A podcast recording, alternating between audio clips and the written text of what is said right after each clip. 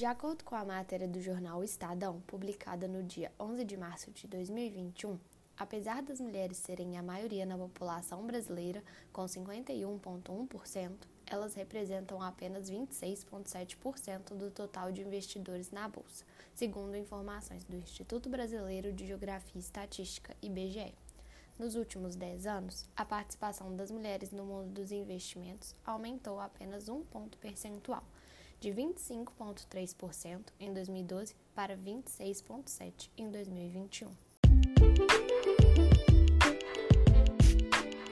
Oi, meu nome é Julia Porto, sou criadora do J Porto Projetos, uma empresa de projetos estruturais e consultorias com o objetivo de valorizar o trabalho da mulher na construção busco promover a integração entre mulheres na engenharia civil e lutar cada vez mais pela igualdade de gênero nessa área de hegemonia masculina.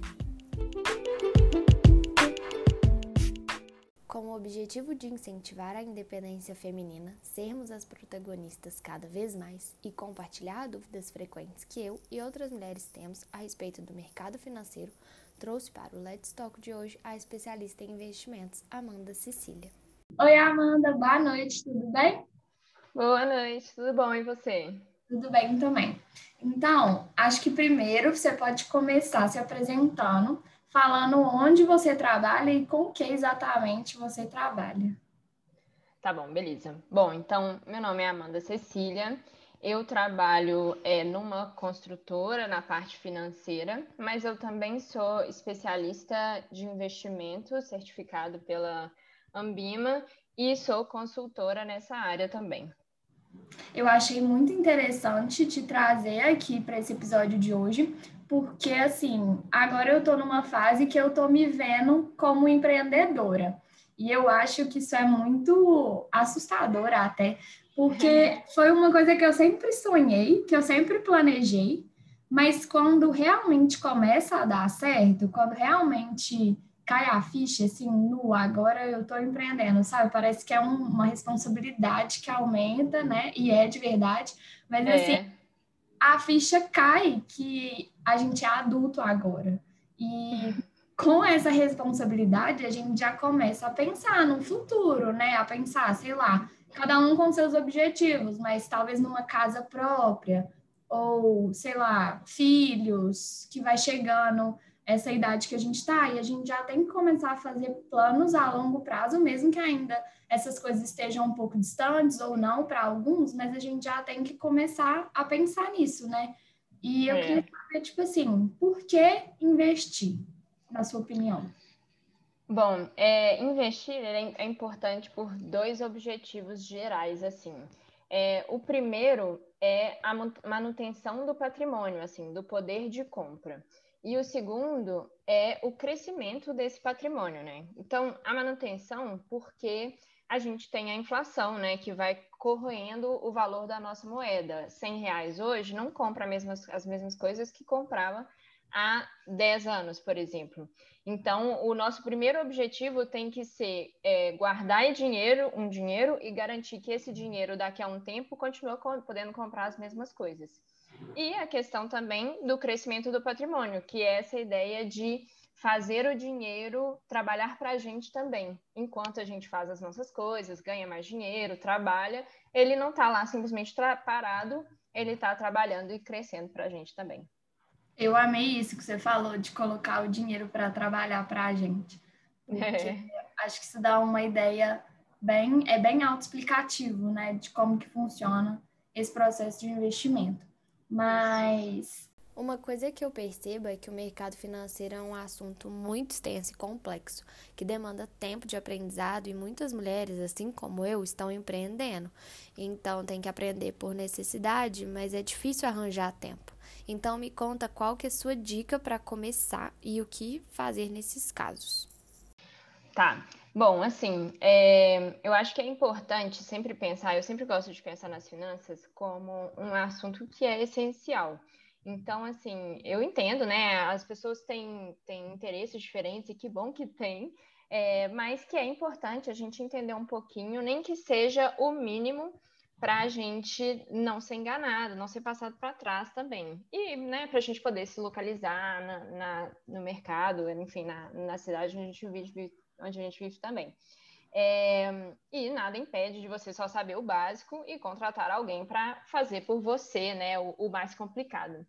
É, de qualquer jeito, eu acho que é importante, quando a gente pensa em investimento, o primeiro passo, na hora de investir mesmo, depois que você já tem suas metas definidas, já sabe mais ou menos né, quanto que você vai conseguir guardar e tudo mais, quanto que você gasta também, é interessante você começar a montar a sua reserva de emergência. É, as carteiras de investimento elas são diferentes para cada pessoa, mas esse tem que ser um ponto em comum. A ideia da reserva de emergência é que ela vai é, te proteger e de preparar para qualquer eventualidade, seja ela boa ou ruim. Então, é, a ideia desse investimento é que ele vai ser um investimento que você consegue resgatar a qualquer hora, e também por causa disso, né, a gente vai ter uma, não vai ter uma rentabilidade super alta, mas vai ser aquele dinheiro que vai estar tá lá crescendo devagarzinho, separado para se você, sei lá, tem uma surpresa em casa ou seu carro estragou, precisa de uma manutenção, você não precisa desesperar, você já está preparado para essas eventualidades também. E aí a gente sempre calcula essa reserva de emergência é, considerando o, que o valor tem que ser de 3 a 12 vezes o seu gasto mensal. É, três, três vezes eu costumo achar pouco, assim, na média eu acho seis meses um bom tanto. Então, vamos falar, se você gasta mensalmente dois mil reais, é interessante que você chegue a ter 12 mil reais nessa reserva de emergência, que vai ser um Tesouro Selic, né, um título público, ou um CDB de liquidez diária, que até hoje em dia os bancos têm. É, e aí você, claro, você também não precisa fazer toda essa reserva antes de começar a investir em outras coisas, mas esse tem que ser um primeiro passo, porque é um investimento muito simples, muito fácil de fazer e que é o primeiro objetivo mesmo de te trazer tranquilidade para qualquer eventualidade. E a partir daí, né, depois dessa, de começar essa reserva de emergência, aí é difícil falar o que, que é o investimento. Vai depender muito do perfil, das metas de cada um. Mas, assim, se já começar colocando, separando esse dinheiro para a reserva de emergência, já é um começo perfeito para quem nem não, não investiu nada até hoje. Entendi. Então, o tipo de investimento da pessoa vai depender muito do objetivo dela, né? Se o objetivo dela, Sim. por exemplo, é ter, sei lá, uma previdência privada, se ela quer juntar um dinheiro para ela aposentar um dia sem depender do governo, ou então se ela quer comprar um apartamento em dois anos, aí cada, uhum. cada investimento vai variar com o propósito de cada um, né? E... É, e acaba que a gente também tem que considerar que cada pessoa pode ter várias metas, né? Vários objetivos. E aí a gente vai ter é, diferentes investimentos para diferentes objetivos, né? Às vezes tem uma coisa de mais curto prazo, assim, dentro de um ano você quer fazer uma viagem, aí vai para um, um, tipo de investimento. Se seu objetivo é daqui a cinco anos comprar um carro, você vai ter um outro tipo. Claro que a pessoa pode ter diversas metas e diversos tipos de investimento para atingir essas metas também. E os objetivos podem mudar ao longo do tempo, né? Sim, então, costumam mudar. Mas você falou um pouco dessa parte de ter uma reserva e do tanto que você acha que, que é bom para a pessoa ter em relação ao salário dela, mas eu queria te perguntar com quanto eu posso começar a investir e quando começar a investir também. Se eu preciso esperar, por exemplo, eu juntar uma quantidade de dinheiro grande, assim, né, que, que seja proporcional ao meu salário a esses meses que você falou, ou eu posso começar com de pouquinho em pouquinho? Como funciona isso? Pode ser de pouquinho em pouquinho. É, a gente hoje em dia tem investimentos a partir de 100 reais, às vezes até menos, tem, às, às vezes, opções que, na verdade, não tem nenhum mínimo, então você pode colocar 10 reais, por exemplo. Então, o interessante é realmente começar o quanto antes e ir guardando de pouco em pouco. Assim, é, é mais importante no início é, essa, esse, criar o hábito de investir todo mês, de entender qual que é o dinheiro que você tem para separar para investir, do que o valor especificamente que você vai começar. E essa, essa questão do, do da, de começar o quanto antes, né, além do hábito, ela é importante porque o tempo faz muita diferença. Quando a gente investe, a gente investe é, para ter juros compostos, né? O, o juro composto ele ganha quanto mais tempo você tiver, mais ganha, não é proporcional assim. Então, quanto antes der para começar, um pouquinho que der para separar, já vale a pena começar. Não, entendi. Acho que faz todo sentido. Mas uma coisa também que você falou é isso de criar o hábito, né? E eu acho que de pouquinho em pouquinho, a pessoa que, assim como eu, começou há pouco tempo e está começando agora a entender do assunto, está começando agora a buscar informação, às vezes começar com um pouco é até bom para a pessoa ir acostumando e entendendo como é que funciona todo o processo, porque eu vejo que muita gente tem medo de perder dinheiro, né? Eu acho que as pessoas que não têm conhecimento, elas tendem a ser mais conservadoras. Quando você vai começando a estudar, entender como é que tudo funciona, acaba que você vai ficando mais seguro. E isso é esse processo de acostumar a lidar com essa, esse investimento, com essas coisas todas. Então, como que, quais são as vantagens, na verdade, de adotar esse perfil mais conservador ou um perfil mais é, ousado? Como que você caracteriza isso?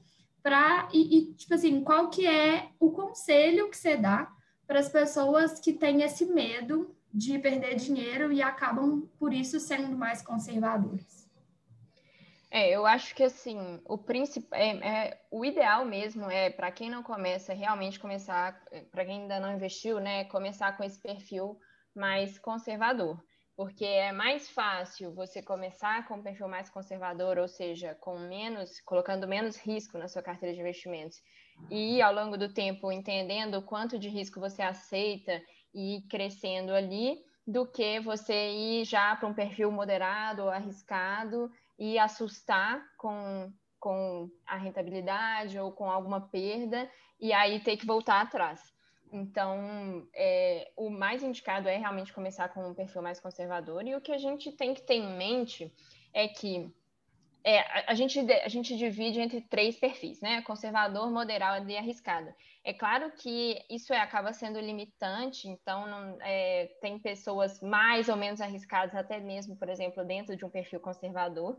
É, e a ideia é que quanto mais né, do, do conservador ao arriscado, mais risco a gente está adicionando à carteira e por isso mais retorno a gente quer ter. Então, maior vai, vai ser a rentabilidade que a gente procura ter é, nesses investimentos. Só que tem que é, o que, que, é o risco, né? É essa possibilidade de você ganhar mais, mas também a possibilidade de você perder mais. Então tem que ter isso em mente, assim. Mas com relação a esse medo de, de perder dinheiro, é, o que a gente tem que ter em mente é que o risco de perder dinheiro ele existe em qualquer situação. Ele existe com a gente na, com o dinheiro na conta corrente, ele existe com o dinheiro na poupança tudo isso tem um risco. E, inclusive, esse risco ele é o mesmo de um investimento, por exemplo, naquele CDB de liquidez diária que eu comentei, por exemplo, para reserva de emergência, que é o, o, risco principal disso é o do banco quebrar. Então, né, se, se a, o emissor desse, é, se o banco que você tem a conta, ou se o emissor do CDB quebrar, você vai ter que passar por um processo um pouco mais chato para reaver o seu dinheiro. É, e além disso, a conta corrente e a poupança têm um outro risco, que é a questão que a gente falou também no início, de perder o poder de compra. Porque esses investimentos, é, né, a conta corrente normalmente não rende nada, então é como guardar o dinheiro debaixo do colchão, e a poupança ela rende menos do que a inflação. Então, por mais que você esteja vendo o dinheiro crescer um pouquinho ali, é como se você visse, sei lá, seu dinheiro crescer de 100 reais para 105 reais. Só que se fosse corrigir pela inflação, ele tinha, ter, tinha que ter crescido até 110 reais. Então, você perdeu também, indiretamente você perdeu. Então, a ideia é, é que a gente né, realmente quebre essa, essa, esse pensamento de que tudo que é investimento é mais arriscado. Não necessariamente. E é, a gente pode ir ao longo do tempo entendendo é, o quanto que a, uma pessoa consegue aceitar de risco. Então, começa com, com esse CDB, que vai render pouquinho, mas vai estar melhor do que a poupança. Depois pode colocar outra coisa de renda fixa, que ainda está dentro do perfil conservador, mas que pode te dar um pouquinho mais de retorno. E vai devagar mesmo, para entendendo o que, que é que você aceita mesmo de, de algum risco que não vai te trazer preocupação, que não vai te trazer estresse, né? A ideia é que investir te traga tranquilidade e não estresse. Entendi, Amanda. E só para a gente fechar, última, última pergunta que eu tenho para fazer. É, o objetivo todo desse podcast, da nossa conversa e de tudo que eu venho fazendo aqui é promover uma reflexão a respeito do posicionamento das mulheres. E eu vejo que desde, desde a Revolução Industrial, talvez a mulher ela está no mercado de trabalho cada vez mais, mais participativa, e isso acaba influenciando muito no número de mulheres que estão investindo. Então, como que você vê essa, esse posicionamento das mulheres no mercado financeiro e como que você avalia o perfil das mulheres no investimento? Bom, é, eu acho que é, é claro para todo mundo que trabalha no mercado financeiro que cada vez mais a gente tem mais mulheres. Assim, as mulheres realmente vêm ganhando muito espaço é, quando se fala de dinheiro, né, em geral as pessoas têm um pouco de, de um, algumas crenças limitantes, é, né, não pode falar de dinheiro, dinheiro é coisa ruim, e ao longo do tempo a gente vem quebrando isso, mas para mulheres é mais ainda, tipo, tem essa é um pouco essa ideia de que dinheiro é coisa de homem, né, que entender sobre dinheiro não é para mulher. Mas a questão é que é sim, não, não tem nada que seja é, sei lá, mais difícil para a mulher entender do que para homem. É um assunto que pode ser acessível para todo mundo, não precisa ser um bicho de sete cabeças. Então, eu acho que cada vez mais as mulheres vêm entendendo isso e é importante que todo mundo é, entenda a importância de, de usar melhor o, o, dinheiro que recebe, de entender para onde que, que ele vai e como que pode fazer um uso melhor sem ter que depender de ninguém, sem ter que depender de pai, de marido, de irmão.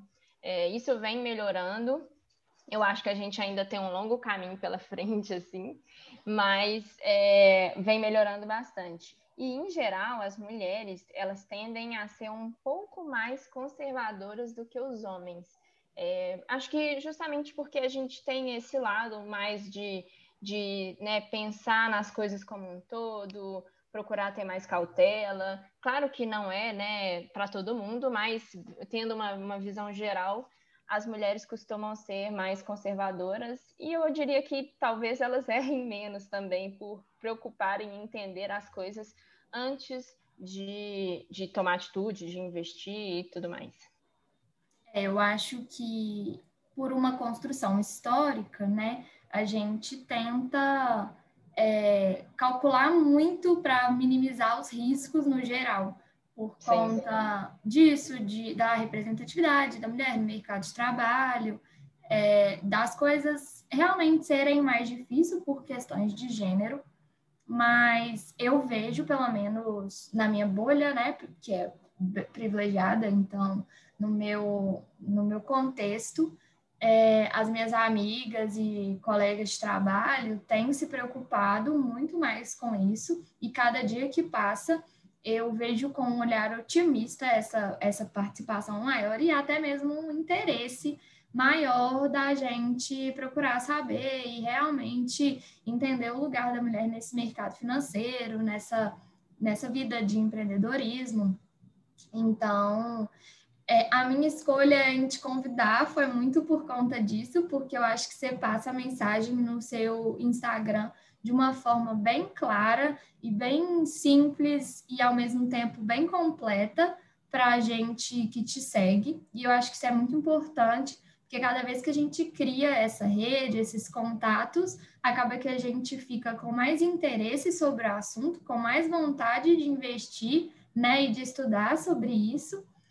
E aí acaba que a gente aumenta o poder aquisitivo da mulher e o poder né, de, de financeiro mesmo. Eu acho que isso é muito importante nesse contexto que a gente está vivendo, de buscar a igualdade de gênero, porque isso está muito ligado à economia, né? Todo esse patriarcado ele é muito embasado no capitalismo. Então, se a mulher não vai conquistando o espaço, é muito difícil falar dessa luta sem, sem tocar nesse ponto. Então, achei muito importante essa conversa. Acho que pode ter esclarecido a dúvida de muita gente, igual esclareceram as minhas. E eu acho que tem várias pessoas que, que me escutam, que me acompanham, que me seguem, que estão mais ou menos nessa mesma, nesse mesmo período de vida que eu, começando agora e buscando entender agora. Então, muito obrigada pela participação. Achei que foi muito importante. Ah, eu que agradeço. Realmente foi, eu, foi um convite muito legal. Eu acho muito interessante ver as pessoas interessadas nesse assunto. E realmente, assim, é no, no Instagram eu busco é, compartilhar os conhecimentos de uma forma simples para que, né, que a gente possa de pouquinho em pouquinho ir absorvendo novos conhecimentos que no longo prazo, assim, né, ao longo do tempo, vai fazendo diferença na nossa vida, na nossa capacidade mesmo de tomar decisão e, e de tomar frente mesmo da, da nossa vida e das nossas decisões em geral. Obrigada, Amanda, e até a próxima. Até. Tchau, tchau. Esse foi mais um episódio de Let's Talk com J. Porto Projetos. Obrigado por escutarem até aqui e até a próxima. Continuamos no Instagram com conteúdo sobre engenharia civil e como é ser mulher nessa profissão.